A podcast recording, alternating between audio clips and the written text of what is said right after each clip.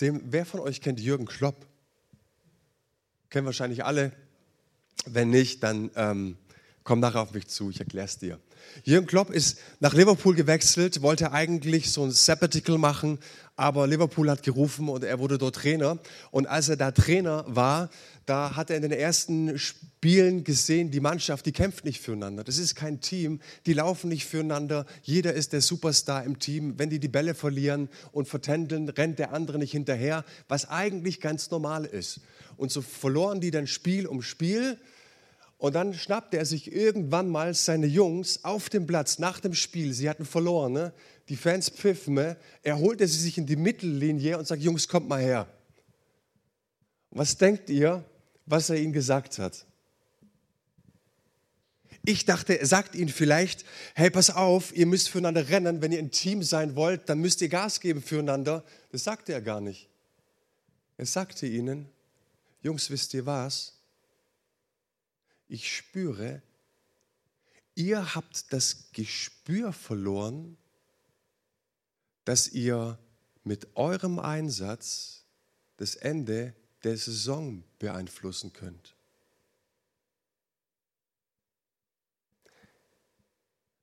Was für eine Hammerpredigt.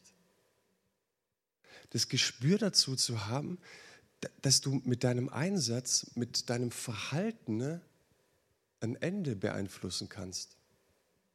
Und unsere Predigtreihe lautet Kingdom Mindset. Ein Mindset des Königreiches Gottes, zu denken, wie Jesus denkt. Und ich weiß, Jürgen Klopp ist nicht Jesus, aber er ist gläubig. Und ich glaube, Jesus würde uns heute Morgen das Gleiche sagen oder fragen. Hast du das Gespür dafür, dass du mit deinem Verhalten, mit deinem Gebet, mit deinem Glauben beeinflussen kannst, wie die Herausforderung momentan oder vielleicht dein komplettes Leben, wie sich das am Ende rausstellen wird. Seid ihr bei mir? Wir sind im Philipperbrief und wenn wir jetzt in den zwölften Vers des ersten Kapitels schauen, da sehen wir, dass Paulus sehr offen, sehr ehrlich, wirklich mit einem großen Herz zu dieser Gemeinde spricht. Und da sehen wir schon, dass er ein richtig gutes Verhältnis zu ihnen haben muss. Im Galaterbrief legt er gleich los wie die Feuerwehr, ne? mit denen ist er sauer. Aber in den Philippern, mit denen ist er echt richtig gut unterwegs. Und er sagt sehr, sehr offen und ehrlich, Leute, wisst ihr, ich bin gerade im Gefängnis.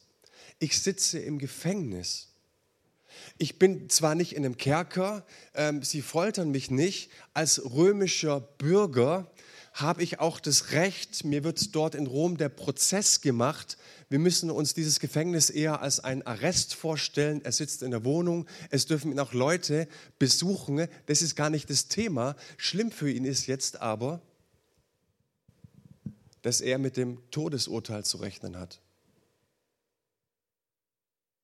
Und dann dachte er vielleicht in seine Geschichte zurück. Und ich weiß nicht, ob du die Geschichte aus Apostelgeschichte 16 kennst.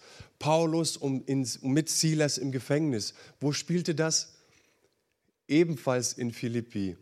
Die treiben Wahrsagegeist aus, die waren nicht begeistert davon, die bekamen Schläge, wurden geschlagen, ähm, wurden in ein kaltes, nasses Loch gesteckt, die Füße wurden in einen Holzblock gespannt als Folter. Es tat weh und sie hatten alle Gründe aufzugeben, aber was machten sie? Sie beteten an. Und dann hatten sie erlebt, wie auf einmal die Stätte bebte, die Kerkertüren sprangen auf, der Kerkermeister hat sich bekehrt. Sie machten einfach so Apostelgeschichte-Sachen, versteht ihr?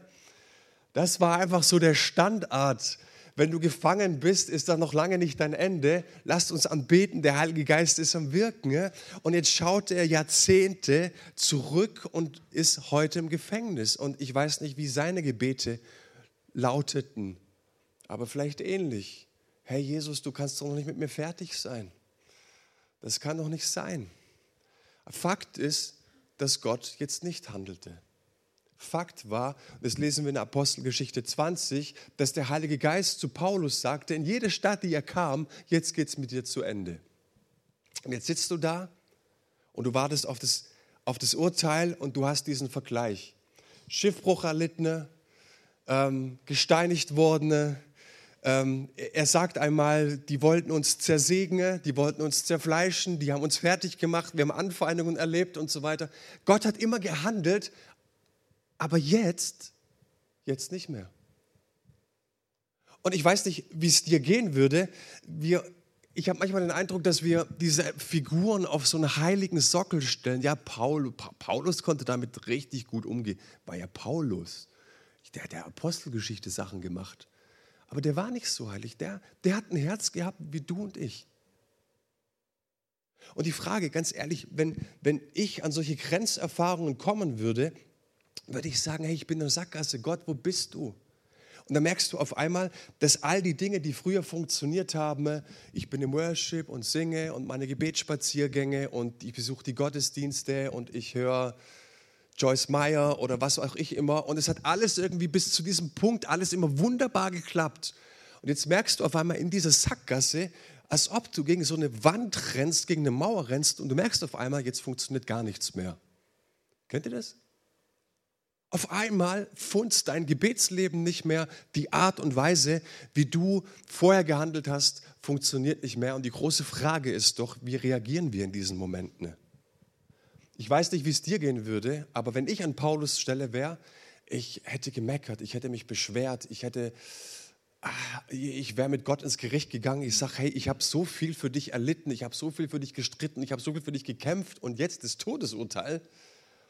Und es steht zwar nicht in der Bibel, aber die Bibelwissenschaft, die deutet wahrscheinlich darauf hin, dass er geköpft wurde. Ja, Wahnsinn.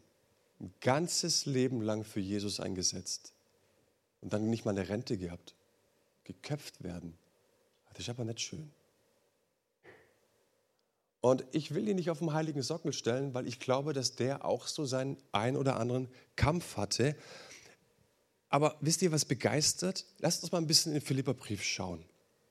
Paulus sagt uns in Vers 12, dass seine Umstände sich für den größeren Fortschritt des Evangeliums herausgestellt hatten. Hä? Ich meine, den geht es doch dreckig. Also, äh, der muss doch jetzt nach sich schauen. Der kann doch jetzt nicht an, an die Sache Gottes denken. Der kann doch jetzt nicht daran denken, wie das Evangelium. Er muss doch erst mal gucken, dass er da rauskommt. Seid ihr bei mir? Vers 13 sagt er, dass der Glaube der Geschwister gestärkt wurde. Sie sind jetzt noch mutiger, das Evangelium zu verbreiten. Ganz komisch. Vers 18 sagt er, dass auch in Zukunft ihm nichts mehr seine Freude nehmen kann. Ich meine, der ist ja nicht blöd. Der weiß ja, dass ihm der Prozess gemacht wird und der weiß auch, dass er ein Todesurteil zu erwarten hat. Und er schreibt, was auch immer in der Zukunft kommt, nichts kann mir meine Freude nehmen.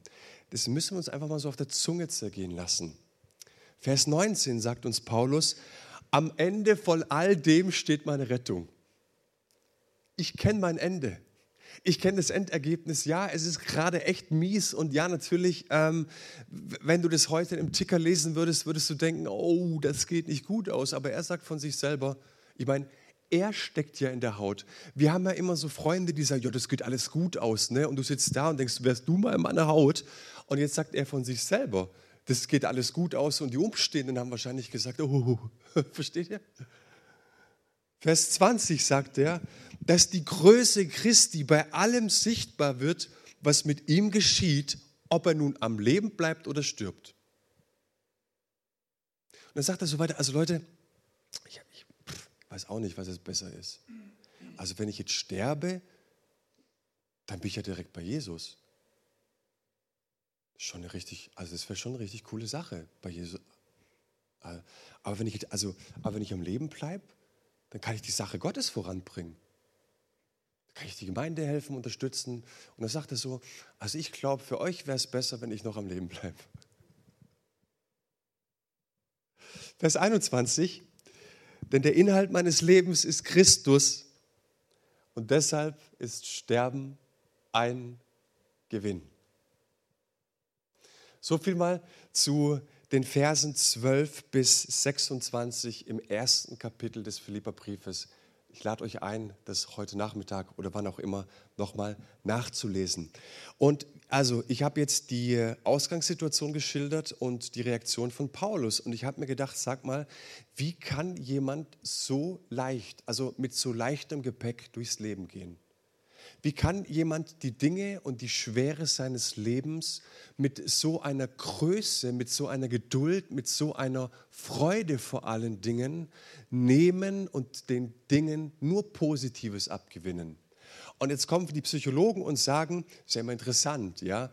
Die Psychologen würden sagen, ja, der ist ja eben resilient, ja, das ist das Thema Resilienz. Dann kommen vielleicht einfach die, die bis zum achten Lebensjahr stillen und sagen, ja, der war ja eben ganz lange an der Muttermilch gehangen, der hat eine gute Kindheit gehabt, der ist einfach stark in seiner Persönlichkeit.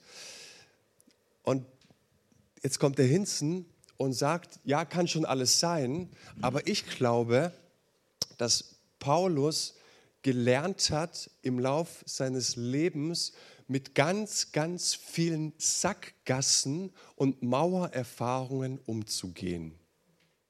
Und wisst ihr, ich weiß nicht, wie es euch geht, aber mein Leben ist ziemlich temporeich. Wenig Zeit zum Ausruhen, gerade im September, Oktober. Und es passt gar nicht, wenn du mit diesem Tempo gegen die Mauer fährst. Und ich möchte dich einladen heute Morgen, ich möchte dir sagen, ne, diese Mauern, die kommen, die kommen. Und je schneller unser Leben ist, desto härter sind sie. Aber sie kommen. Und ich möchte mit euch jetzt mal eine Skizze anschauen. Ich möchte eben mit diesen, über diese Mauererfahrungen mal sprechen. Und es gibt einen tollen Mann, Peter Scazzaro, kennt ihr, kennt ihr den? Der sagt in seinem Buch Glaubensriesen, Seelenzwerge, ah, ich liebe ihn dafür, dass er uns diese Skizze mitgegeben hat. Er sagt uns in Stufe 1 unseres Glaubens, wir alle starten irgendwann mal, wenn es ganz gut läuft. Wir sind davon überzeugt, dass du nicht christlich geboren wirst, sondern dass es einen Punkt gibt, an dem du Jesus erkennst in deinem Leben, ihn als Herrn und Retter annimmst. Und dann merkst du, hey, diese lebensverändernde Gewissheit, Gott, dich gibt es ja wirklich. Du bist ja wirklich da. Das ist der Start. Die Stufe 2 ist dann, wir, wir wachsen in den Glauben hinein. Wir besuchen Kleingruppen. Übrigens, unsere Kleingruppen starten auch wieder, nicht diese Woche, sondern die Woche drauf. Du kriegst viel Input durch Predigten. Du hörst Joyce Meyer und wen auch immer es beliebt. Ähm, du hörst die Predigten in deiner Church und was auch immer. Und du merkst, die Informationen helfen dir total, dich im Glauben zurechtzufinden, Orientierung zu bekommen der dritte Schritt, und ich meine, das ist ja schon mal der Hammer, dass Menschen dann auch verstehen, ne, dass sie Gaben haben, Fähigkeiten haben, Talente haben, dass sie ein Pfund mitbekommen haben und dieses Pfund auch für Gott einsetzen wollen. In der Gemeinde, im Reich Gottes. Und nicht nur am Sonntag, sondern wir glauben, hey, ähm, und das haben wir auch erlebt unter der Woche, das erleben so viele Menschen Jesus. Okay, Klammer zu. Ähm, und dann merkst du, es läuft, du besuchst eine Gemeinde, du hörst coole Predigten, du dienst mit, es ist eine tolle Gemeinschaft und irgendwann mal kommt die Erfahrung der Mauer. Du prallst so gefühlt mit 180 Sachen so voll dagegen. Und jetzt bist du orientierungslos, weil es weh tut. Und zuvor das wusstest du verstandesgemäß auch, aber deine Seele weiß es noch nicht, dass das jetzt unendlich weh tut. Und dass du nichts in dir hast, was diese Mauererfahrung lösen könnte. Du denkst die ganze Zeit drüber nach und denkst so, Mann, Jesus, wie, meine Güte, wie soll ich das jetzt lösen? Ich weiß auch nicht. Immer, immer, keine Ahnung. Du findest nichts in dir, was dich durch diese Mauer hindurchkommen lässt. Nichts. Und es ist gut, weil es die Zeiten sind, in denen dich Jesus einlädt, und es ist der Schritt hinter der Mauer, die Reise nach innen zu starten. Hey, Gott, kennt Friedhelm Holtus jemand? Ist, ist Pastor in, in Wuppertal, 1000 Mann Gemeinde, ehemals, vor Corona muss man sagen. Und er sagt so, wir kriegen noch 25 Prozent in die Gottesdienste. Riesenkrise. Also wenn die sonntags die Kollekte einsammeln, sind halt mal zwei Jugendpastoren bezahlt. Wäre schön, wenn es bei uns so ist, ist aber nicht so. Aber was ich damit sagen möchte, ist, er sagte, wir haben schmerzlich erlebt, dass die Menschen in unserer Kirche eben einfach nur Konsumenten waren, aber keine Jünger Jesu. Ich zitiere ihn nur. Könnte vielleicht mit solchen Mauererfahrungen zu tun haben.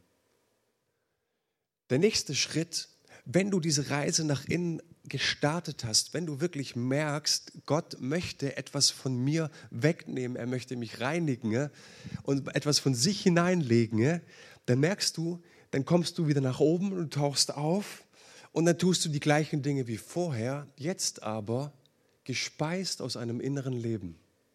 Jetzt aus der Tiefe, jetzt mit mehr Inhalt, jetzt mit mehr Gewicht. Warum? weil du Dinge auf einmal in deinem Leben verankert hast, die dir kein Mensch mehr nehmen kann. Keiner. Und im letzten Schritt wirst du merken, wie du in der Liebe wächst. Wir hatten am Donnerstag bei unserem Werteabend eine richtig witzige Diskussion. Ich fand sie sehr amüsant, weil wir über Offenheit gesprochen haben. Und da haben wir sehr kontrovers diskutiert. Was heißt Offenheit? Für mich erstmal, dass ich den anderen stehen lassen kann, wie er ist. Und dann ging es los. Ja, was ist, wenn die Homosexuellen kommen? Was ist, wenn die kommen, die richtig stinken? Und was kommen? Verstehst du? Und, und so weiter und so weiter. Wie offen sind wir denn eigentlich noch? Und so Ich mag solche Diskussionen total. Ja, wir sind einfach mal so ergebnisoffen rausgegangen aus diesem Abend. Aber da hast du gemerkt, hey, wenn die Gemüter sich mal ein bisschen aneinander reiben, that's it. Aber weißt du, wenn du die Tiefe nicht angetreten hast, wenn du Gott nicht an dein Leben rangelassen hast, so richtig rangelassen hast, wirst du merken, ne, dass du in diesem Punkt nicht wachsen kannst. Wenn du mal gemerkt hast, wer du wirklich bist und dass dich Gott trotzdem lieb hat, dann kriegst du auf einmal ein Herz für die Homosexuellen. Dann kriegst du auf einmal ein Herz für die, die richtig kaputt sind. Weil du merkst, ich bin es ja auch.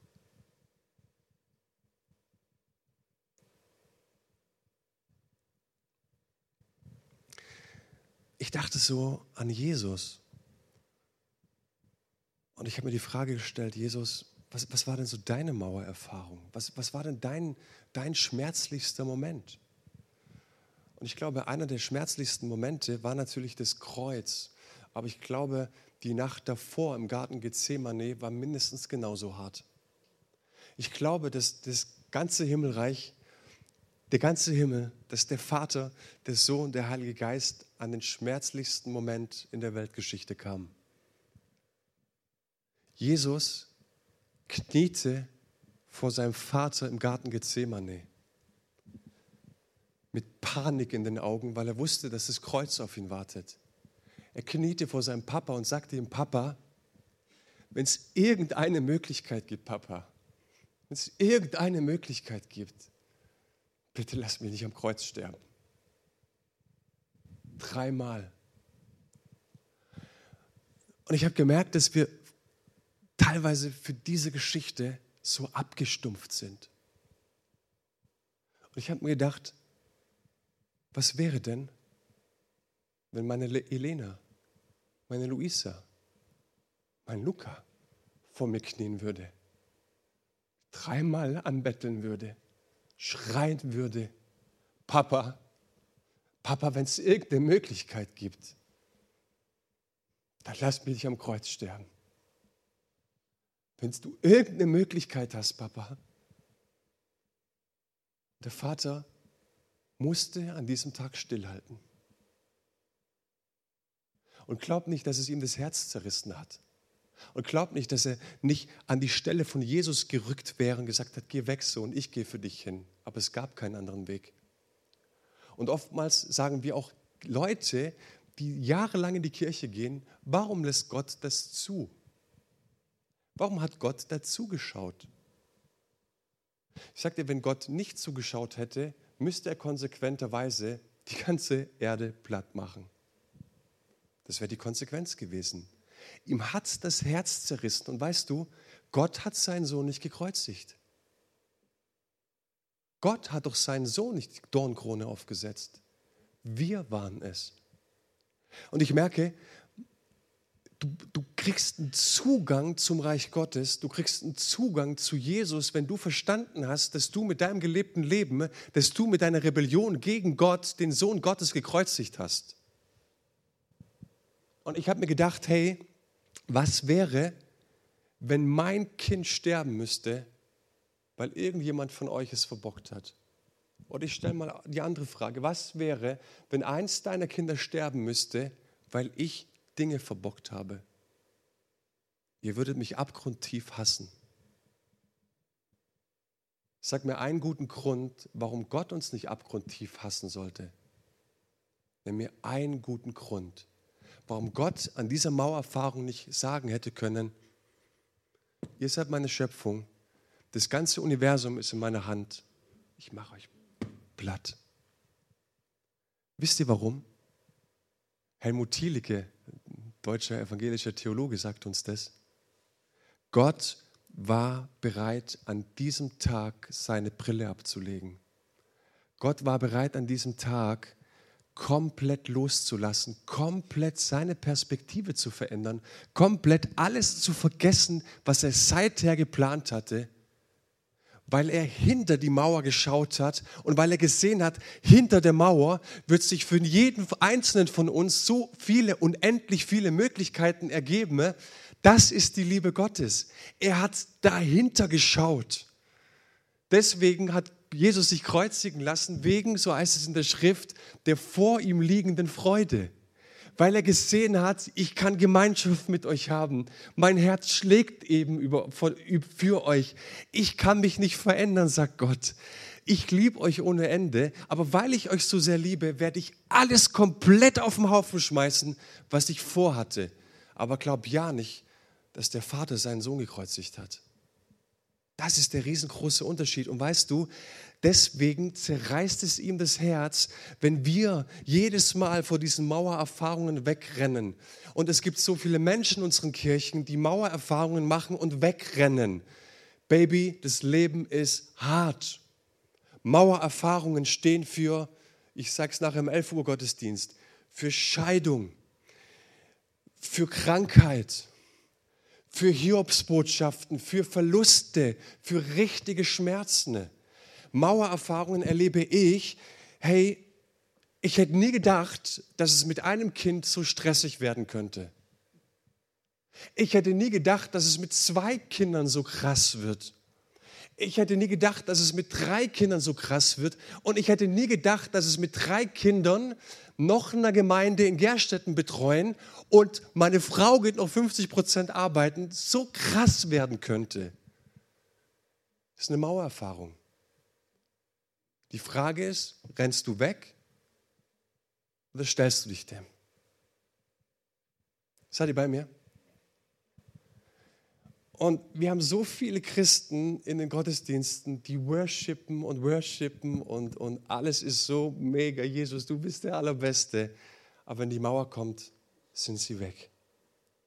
Und dieses Steckenbleiben, das sehen wir bei, bei, bei Judas einfach so schön. Jesus ruft zwölf seiner Jünger in sein Team. Und ähm, er gibt ihnen dieselben Informationen. Alle treiben Dämonen aus. Hast du mal drüber nachgedacht? Alle haben dieselben Erfahrungen. Alle sind nah bei Jesus. Sie essen jeden Tag mit Jesus. Sie trinken jeden Tag mit Jesus. Sie schlafen jeden Tag mit Jesus. Alle hören die gleichen Predigten. Alle haben dieselbe Ausgangssituation. Aber weißt du, einer konnte sich absolut nicht vorstellen, dass diese Mauererfahrung, die Jesus jetzt macht, irgendwie Sinn ergibt. Und er ist stecken geblieben.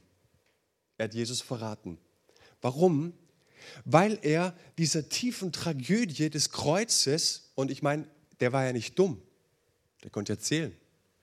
Er hat ja gesehen, dass Jesus mit dem Esel nach Jerusalem eingemarschiert ist. Das war ja dann gleichzeitig eigentlich, er hat die Katze aus dem Sack gelassen, dass er der Messias ist. Und er hat ja dann auch gesehen, ne, dass Jesus nicht angenommen wurde. Jetzt zähl mal zusammen. Das ist Gotteslästerung.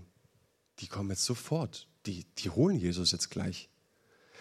Aber in all dem äh, ist es dunkel in ihm geworden und er hat absolut keinen Sinn daran ergeben. Und das musst du dir vorstellen, Gott ist gerade dabei, die ganze Welt zu erlösen und er macht die Biege.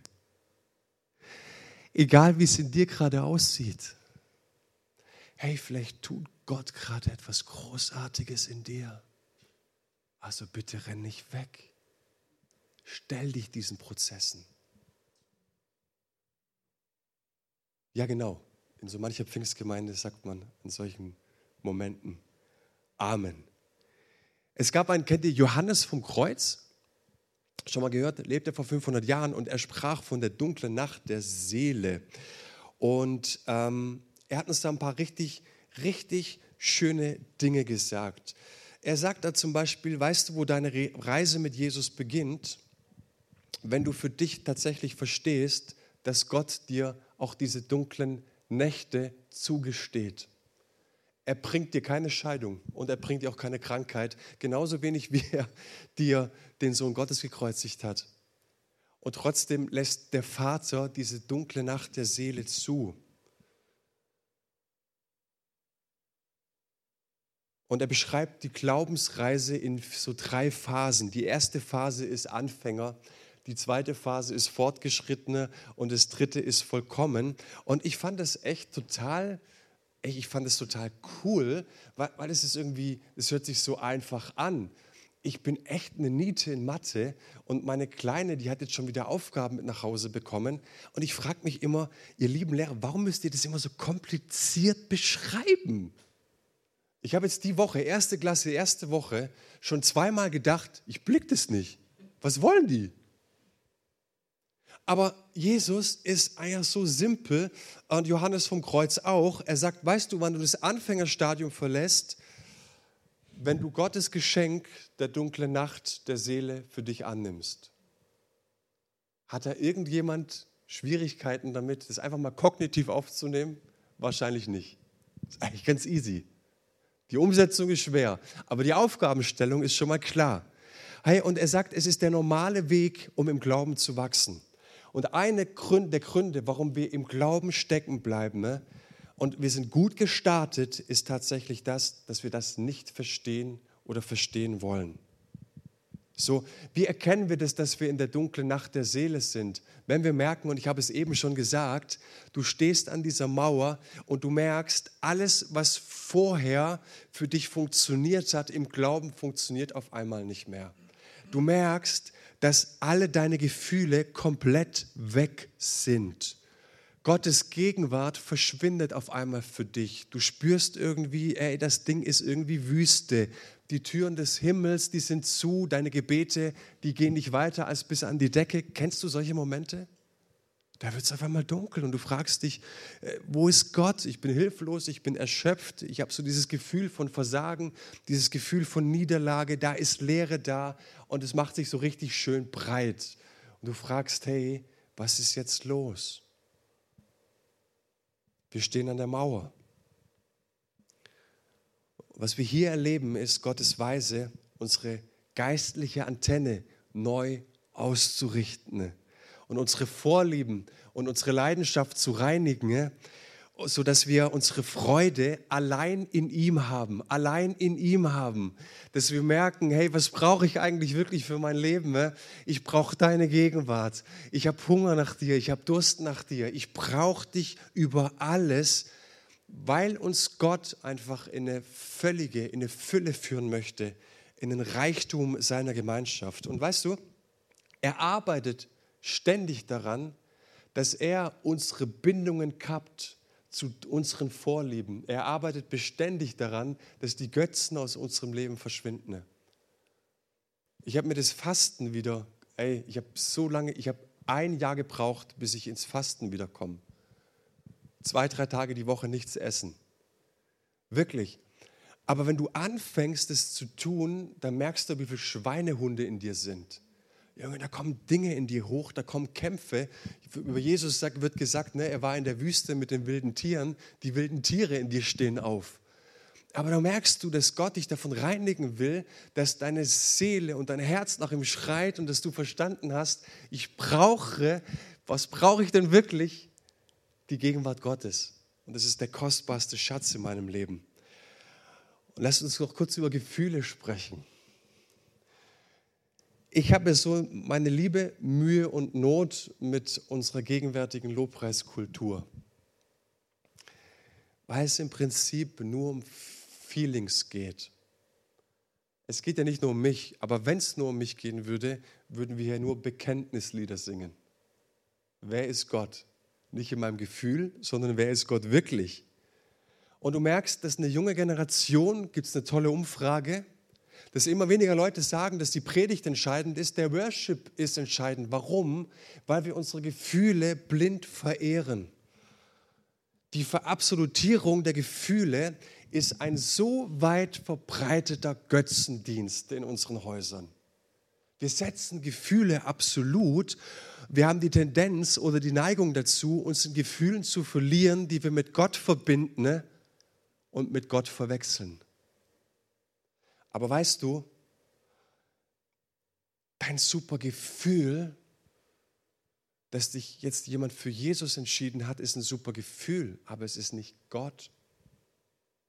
Auf der anderen Seite gibt es jemand, den wir schmerzlich loslassen müssen in der Gemeinde, weil er vielleicht beruflich gehen müssen. Ist auch nicht Gott. Gott ist Gott. Und ich finde, es ist eine so wichtige, aktuelle Botschaft für unsere Zeit. Alle unsere Empfindungen, ob das jetzt die Seligkeit ist oder die Leere, der Schmerz oder die Freude, die sind nicht Gott, aber es sind Botschafter, die uns von Gott erzählen.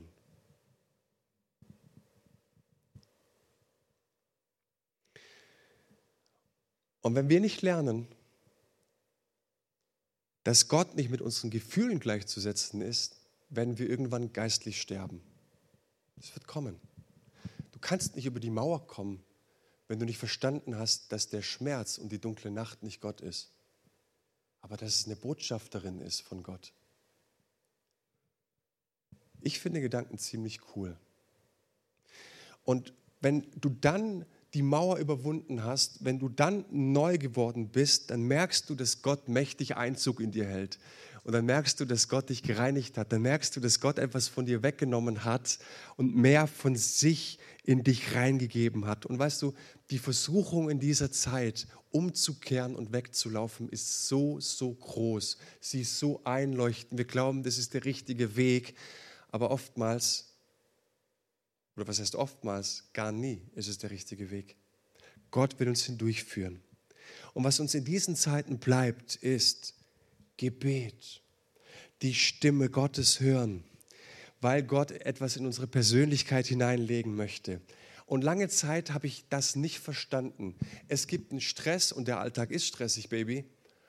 Und es gibt die dunkle Nacht der Seele, die Gott ganz bewusst zulässt in unserem Leben, um uns zu reinigen. Und wenn ich das früher verstanden hätte, ich habe in der Gemeindegründung, ist schon länger her, so viel Schmerz erlebt, dass uns jemand wehgetan hat.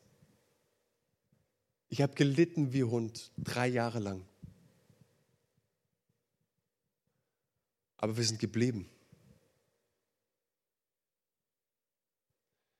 Und ich weiß, dass ich dazu zwei oder drei Prozent der Christenheit gehöre. Die bleiben, wenn es schwierig wird. Und ich sage das nicht, weil ich so cool bin. Ich sage das einfach nur, weil ich gemerkt habe, dass Gott mich hindurchgetragen hat. Und weil ich heute weiß, hey, das ist der Hammer. Ich habe gelitten wie Hund und es war so cool. Und dann denkst du, Gott, ich habe mich für größere und wichtigere Aufgaben qualifiziert. Gott, ich bin der Größte und ich bin der Beste. Und dann sind wir nach Leonberg in die Gemeindegründung und wir haben gemerkt, wir sind doch nicht so die Größten und die Besten. Es war so ein harter Acker. Und dann sind wir gegangen und sind äh, hier nach Heidenheim gegangen. Und vor zwei Jahren kam dann die Nachricht, dass die Gemeindegründung, also es waren so 25 bis 30 Leute, dass sie die Kirche aufhören.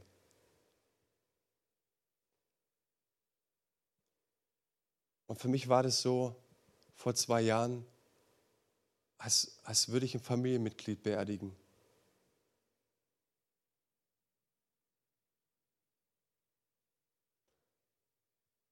Und ich habe gedacht, Gott, du bist so ein Sadist.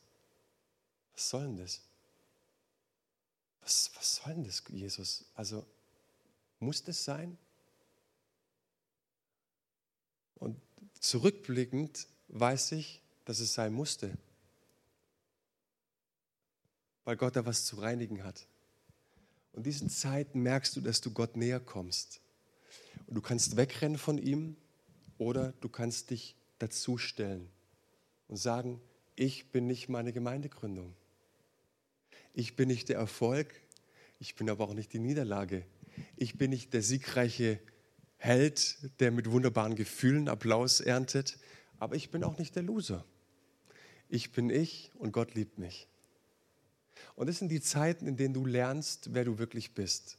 Aber dazu gehört, dass du nicht wegrennst. Letzter Punkt, und der Luca darf nach oben kommen.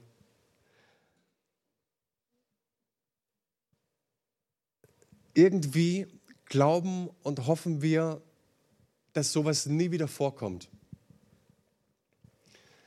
Aber wenn ich in meine Bibel schaue, beschleicht mich so dieses dunkle Gefühl, dass es auf jeden Fall wiederkommt. Die Mauererfahrungen kommen mit einem Affentempo auf uns zu.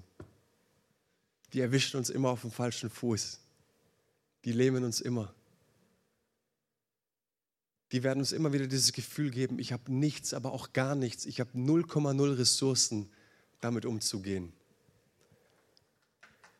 Und Gott sagt dir in diesen Momenten, welcome home. Deswegen brauchen Menschen eine Gemeinde.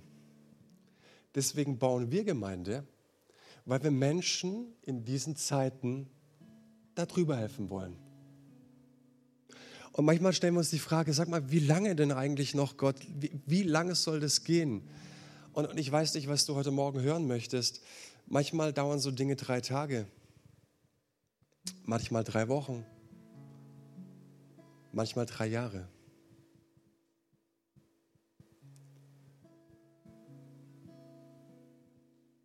ich habe gelernt, dass es so viele Dinge gibt, die wir nicht kontrollieren können. Aber die Dinge, die unsere Situation und unser Leben zum Besten führen, die können wir kontrollieren. Nämlich in diesen Momenten hier auf die Knie zu gehen und zu sagen, Jesus, ich halte fest an dir ich habe nichts, Gott. 0,0, 0,0,0, was mich hier durchbringt. Aber ich halte fest an dir. Ich vertraue dir. Ich liebe dich. Ich weiß, dass du mich durchführen wirst. Ich weiß, dass du mich durchführen wirst. Ich weiß, dass du mich durchführen wirst. Ich weiß, dass du die vertrauenswürdigste Person in diesem Universum bist. Und ich werde auf gar keinen Fall, Gott, auf gar keinen Fall meinen Glauben auf dem Altar der Vernunft opfern. Das werde ich nicht tun. Ich werde durch diese dunkle Nacht der Seele gehen. Ich halte an dir fest, weil ich glaube, oder lasst uns doch einfach mit Kloppo sagen, irgendwie spüre ich, dass ich doch eben einen Einfluss habe auf das, wie die Dinge für mich enden können. Weil wir einen wunderbaren Gott haben. Herr Jesus, vielen, vielen Dank.